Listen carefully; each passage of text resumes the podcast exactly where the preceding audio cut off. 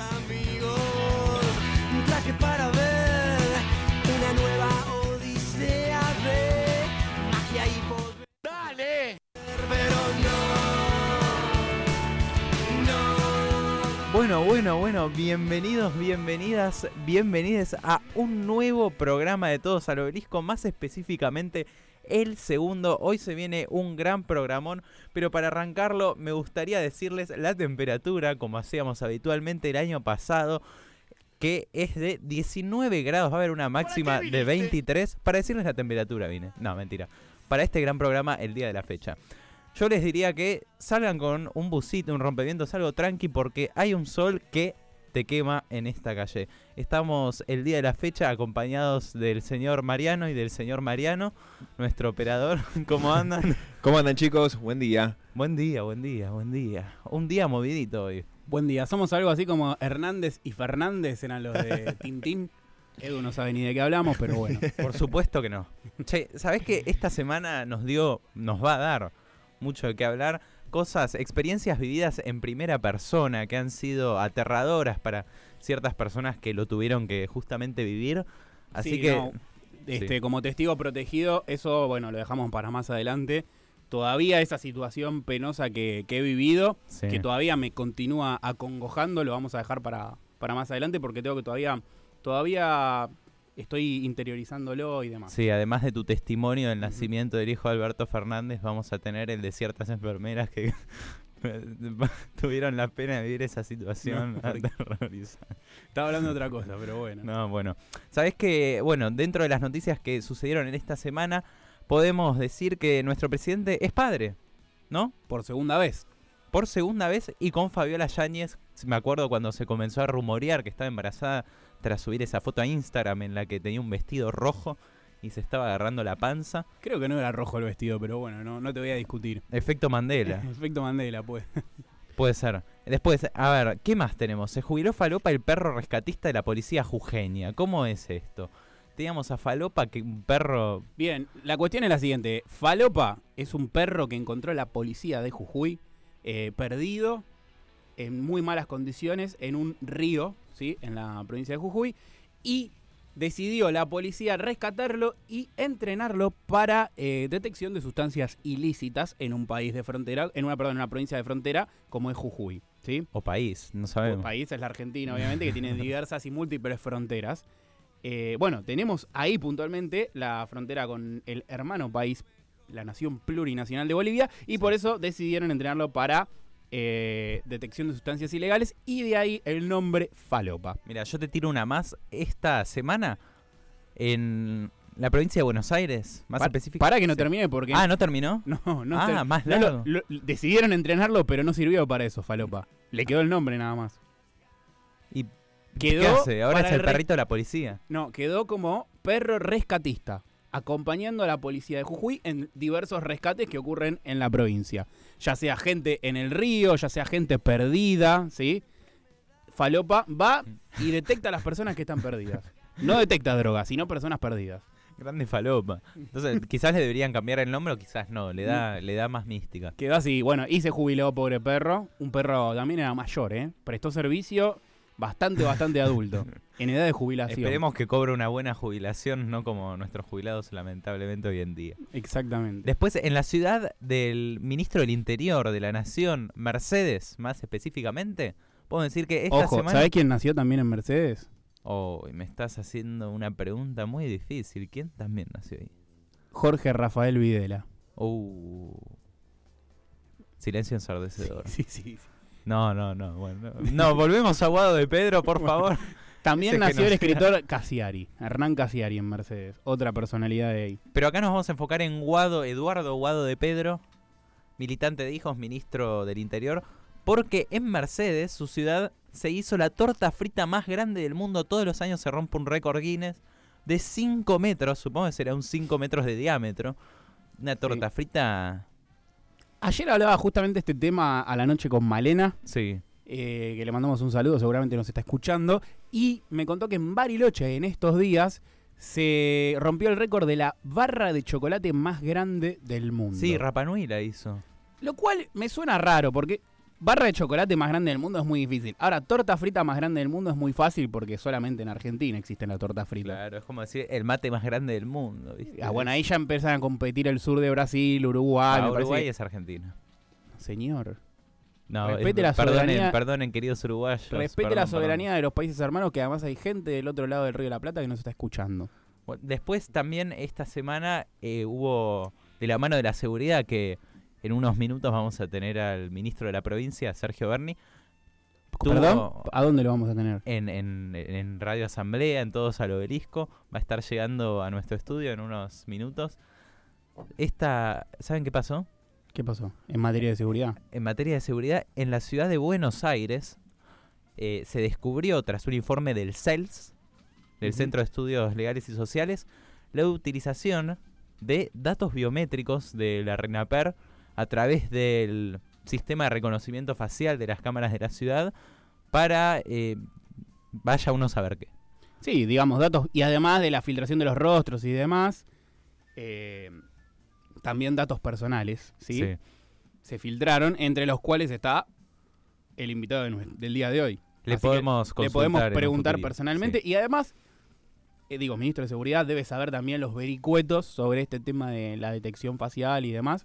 También para que nos esclarezca un poco si tiene o no tiene utilidad también, cuándo invade el terreno de lo personal, ¿sí? Sí. Eh, sería también interesante ah, escuchar su visión sobre Lo el tema. veremos, lo veremos. Eh, lo que es cierto es que un juez eh, dictaminó creo un fallo que por ahora le prohíbe a la ciudad poder seguir utilizando este sistema de reconocimiento facial que según, bueno, ellos eh, se utiliza para eh, seguir a criminales. Puede ser verdad, puede no ser verdad. Esperemos que así lo sea. También, ¿qué pasó? Vamos con noticias efemérides. A los 28 años murió Nino Bravo. Sí, gran cantante. Pero a los 28 años murió Nino Bravo hace un montón, ¿eh? Sí, no, no, no podemos decir con exactitud hace cuánto tiempo. Mira, ya te lo digo. dame un A ver, vamos, esto es investigación. No tenés en ni idea quién es Nino. Bravo. Sí, por favor, es el de Un beso y una flor. Ah, muy bien. Eh, la única canción que conozco de Nino Bravo. Me parece un montón igual, ¿eh? Interpretada por Fito Páez, igual es mejor. Va, eso lo podemos debatir igual, ¿no?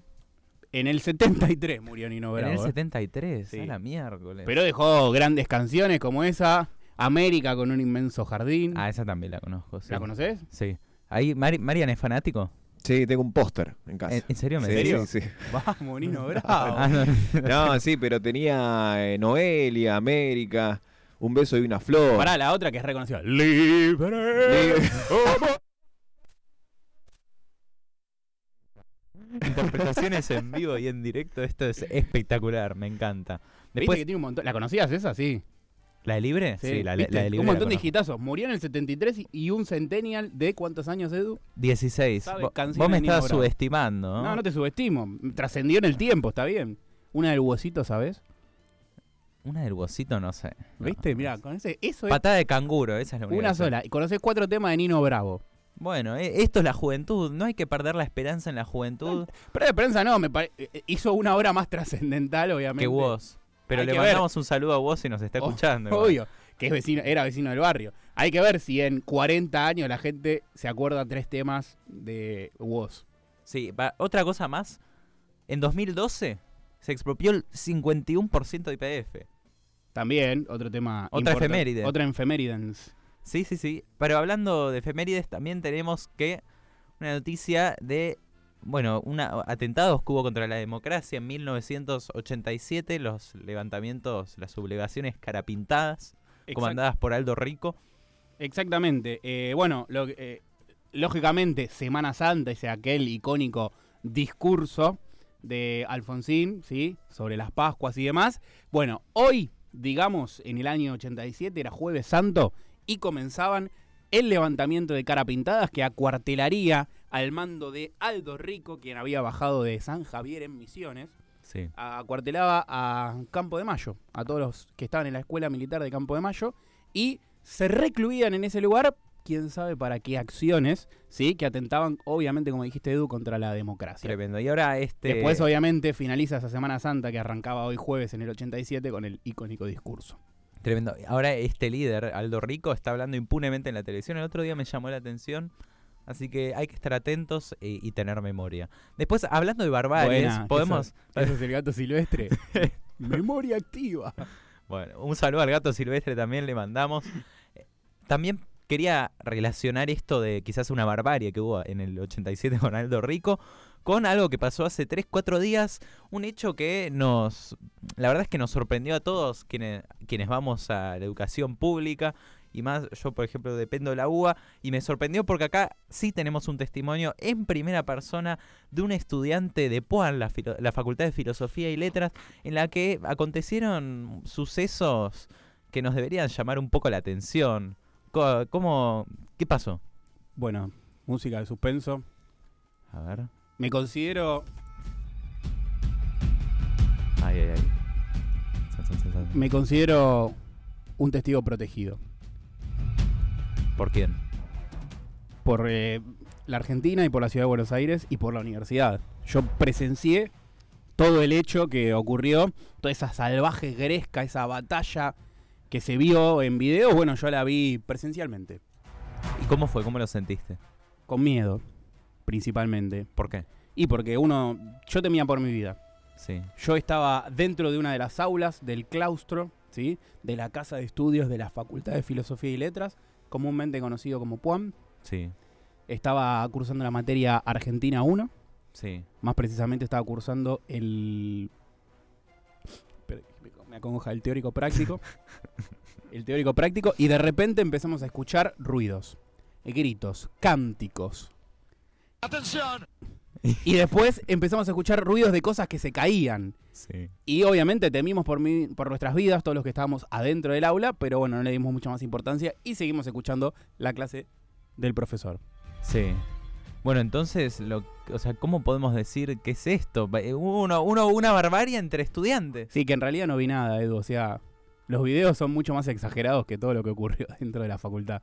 Bueno, y todo esto pasó por un cartel. Por un cartel, exactamente. Conozco hincha de Racing, conozco a la... mm, Conozco a la persona que se peleaba por el cartel desde la escalera, no sé si viste el video. Sí. Bueno, es hincha fanática de Racing, es el único dato que puedo dar. Y fue una pelea básicamente entre tres facciones de la facultad de lo que es la izquierda. A lo que voy con esto es que no es una gran representación de todo lo que ocurre en la Facultad de Filosofía y Letras, ¿sí? Ustedes vieron un montón de gente peleándose, bueno, es una reducida porción de todos los estudiantes que están ahí dentro de la facultad en diferentes carreras y obviamente en diferentes materias. Y además es un recorte de tres partidos de, izquierda nada más, la representación de eh, tres agrupaciones, perdón, de izquierda de la facultad. No emitamos juicio de valor acerca de esta facultad. Bueno, recordamos de vuelta hechos trascendentes, efemérides. Teníamos, por ejemplo, el levantamiento que la pintabas, vos decías, el discurso de Alfonsín. Y también queremos decir que estamos en fecha de Pascua, justamente. Les deseamos a todos y a todas felices Pascuas. Que las disfruten en familia o Hag Sameach también para la cole. También. Así que Edu, felices Pascuas entonces. la casa está en orden.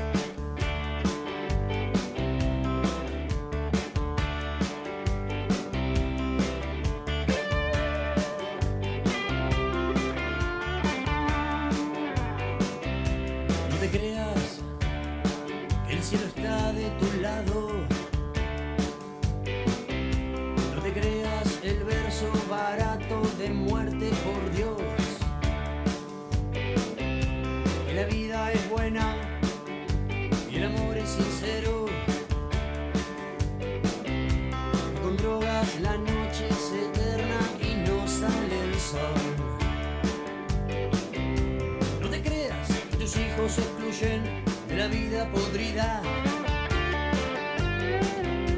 Ya lo ves, dar a luz no siempre sabe tan bien.